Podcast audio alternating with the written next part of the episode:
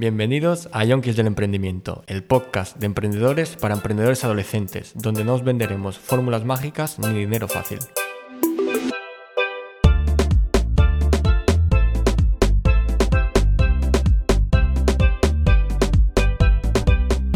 Bueno, pues volvemos a estar por aquí. Em, vamos a explicar primero un poco qué, qué está pasando. Llevamos, se nos pasó un día, se nos pasó el jueves, así que hoy martes, día 27, vamos a subir dos episodios para compensar un poco. Y estamos aquí, pues a nada, a 50 metros de la playa, grabando. Que nos hemos montado aquí- Edición de verano. Sí, estamos edición de verano. Esto es Hemos tenido que improvisar aquí un estudio en la casa de verano. Eh, un- sí, no, no, no, no tiene la profesionalidad de los otros. No teníamos verdad. ni el soporte de micro, hemos tenido que ponerlo en una botella. Sí, pero bueno, eh, nos las hemos apañado y vamos a ver si podemos salir del paso, aunque sea. A lo mejor se escucha un poco diferente, pero bueno. Nada. Em, y, y bien, vamos a hablar hoy con. Bueno, eh, tenemos el segundo episodio de la serie de empleos que pueden ser interesantes para gente adolescente como nosotros. Y hoy vamos a hablar de ser camarero. Pero antes voy a dejar a Arturo que nos haga el CTA, un poco de promoción. Bueno, básicamente, ¿dónde nos podéis encontrar? Tembus.com. Ahí encontraréis un montón de cosas, información, un ebook que está súper bien. Un ebook, o- eh, te- tembus.com barra ebook. eh, tenemos la versión, la primera versión del ebook que estamos preparando y lo podéis descargar gratis. Basta que pongáis el email y en un momento, nada, en dos minutos lo tenéis. Y después ya temas redes sociales tenemos Instagram Tembus barra baja oficial, Twitter Tembus, TikTok Tembus y YouTube también Tembus. Ahí es muy fácil de encontrar porque además veréis el logo, o sea que no tiene pérdida. Bien, vamos con eh, la, la chicha, ¿no? Bien, eh, todo el mundo sabe lo que es ser camarero, así que no creo que haga falta que lo expliquemos.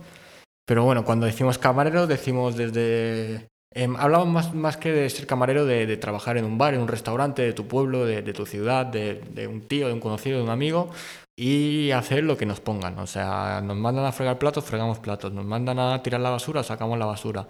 Nos mandan a, a recoger las mesas, a recoger las mesas, a cobrar, a cobrar, a lo que sea.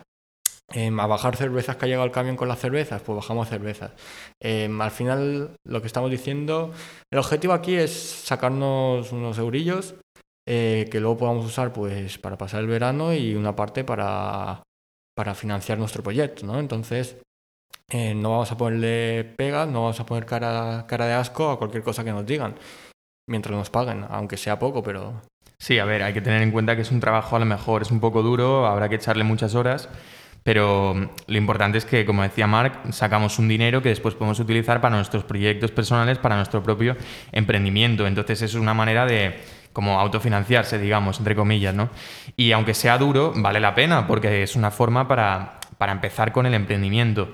Entonces, otra, una de sus ventajas es que es relativamente fácil, sobre todo en España, encontrar trabajo de camarero, porque como sabréis en España hay muchos bares, nos gustan mucho los bares y los bares necesitan camareros. Entonces podríamos decir que hay bastante oferta laboral en este sentido.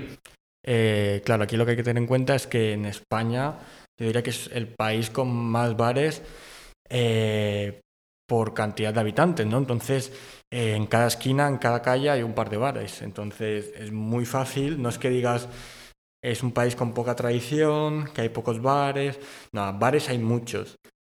¿Qué pasa? Que a la hora de, de presentar, vamos a hablar un poco de cómo lo haríamos nosotros si tuviésemos que aplicar para, trabajar en un bar.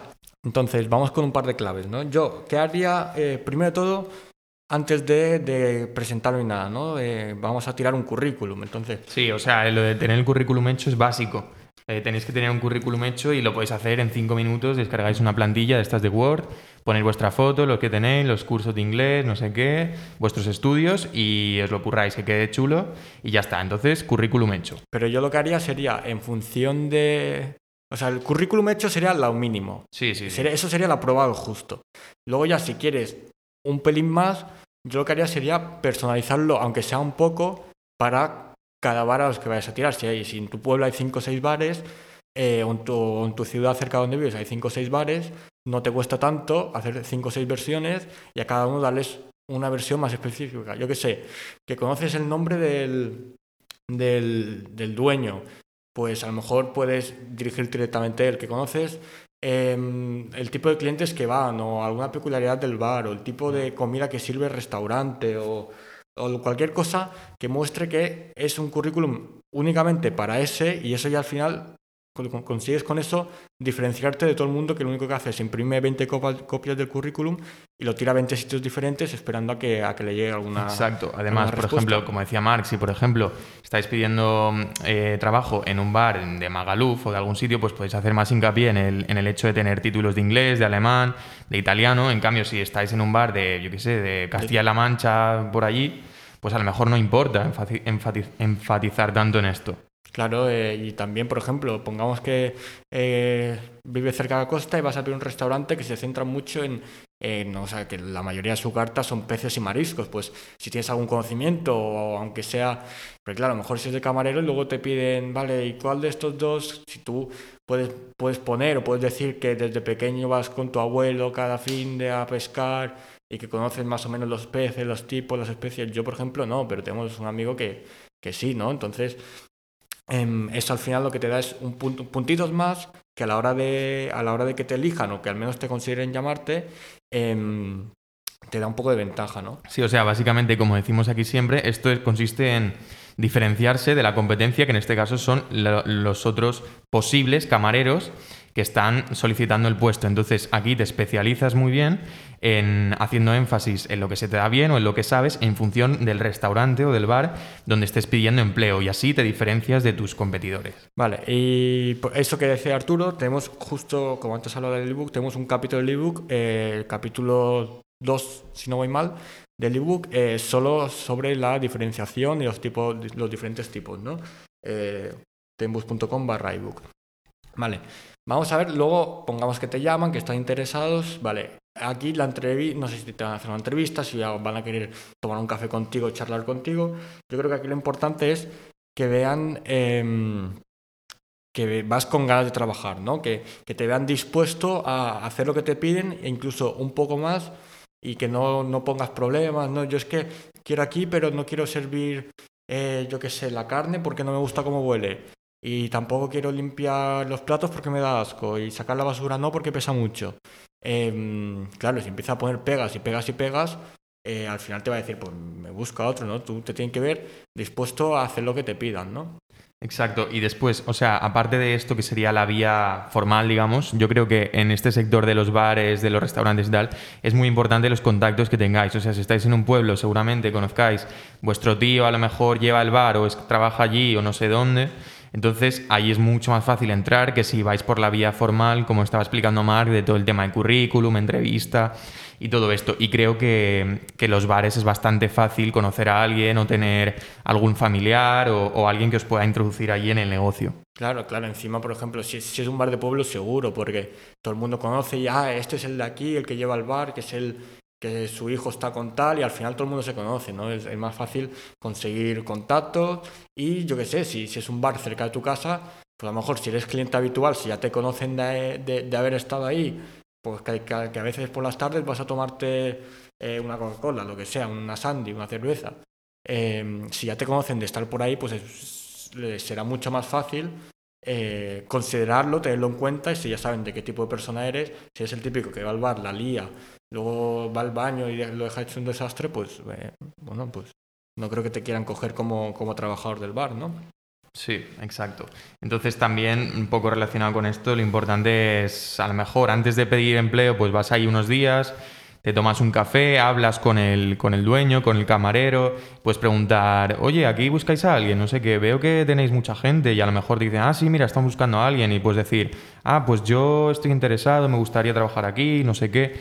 Y también es una forma de, entrar en contacto directamente con los dueños o con los, con los empleados y de una forma no tan formal o no tan interesada como si estuvieras buscando trabajo directamente, que lo estás buscando, mm. pero que tampoco se, o sea, no que no se note, pero es como una forma más indirecta, que a lo mejor puede ser más cercana y puede tener mejores resultados. Bien.